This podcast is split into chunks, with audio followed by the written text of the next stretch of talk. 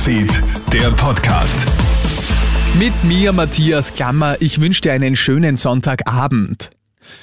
Österreichs Luftwaffe weitet nach dem Drohnencrash in Zagreb ihre Alarmbereitschaft aus. Die Einsatzbereitschaft der Eurofighter-Piloten wird nun laut der Krone um zwei Stunden bis 20 Uhr ausgeweitet. Normalerweise stehen maximal Flugzeuge und Piloten für Alarmstarts bis etwa 18.30 Uhr bereit. Der Grund für die Ausweitung, es kann nicht ausgeschlossen werden, dass sich Vorfälle wie in Zagreb wiederholen würden, heißt es. Eine dauernde 24 24-Stunden-Bereitschaft ist aus personellen Gründen bei Bodenpersonal aber derzeit nicht möglich. Bei ihrem Angriff auf Kiew versuchen die russischen Truppen nach Angaben des ukrainischen Generalstabs die Hauptstadt nun auch vom Osten zu blockieren. Russische Einheiten sollen dort die Fernstraße in Richtung des Vorortes Borisbil überquert haben.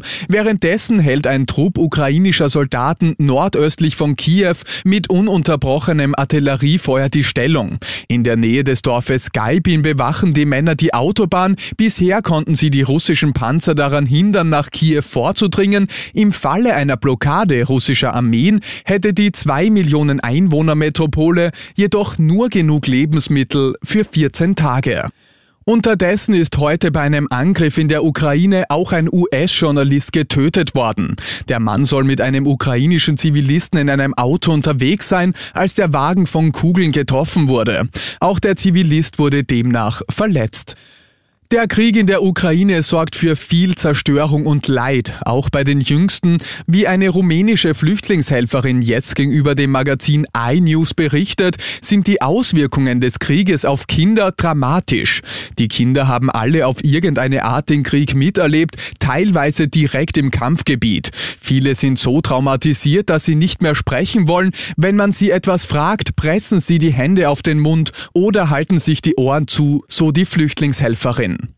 Bei der schwersten Corona-Welle in China seit Beginn der Pandemie vor mehr als zwei Jahren schießt die Zahl der Infektionen trotz der Strategie Null Covid weiter in die Höhe.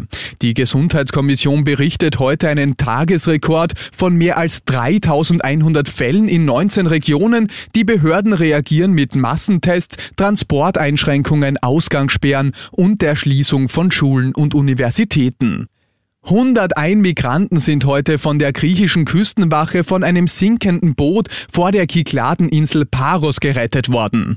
Wie der staatliche Rundfunk unter Berufung auf die Küstenwache berichtet, sind die Menschen auf dem Weg von der Türkei nach Italien unterwegs. Auf der weiten Strecke kommt es immer wieder zu Maschinenschäden der meist veralteten, kaum seetüchtigen Boote, die den Menschen von Schlepperbanden verkauft werden. Die geretteten Menschen sind jetzt zunächst auf der Insel Paros in Sicherheit gebracht worden. Und das war schon wieder mit den wichtigsten Infos bis jetzt. Den nächsten Podcast und das nächste Update gibt's am Morgen früh von Jeremy Fernandez. Schönen Abend dir.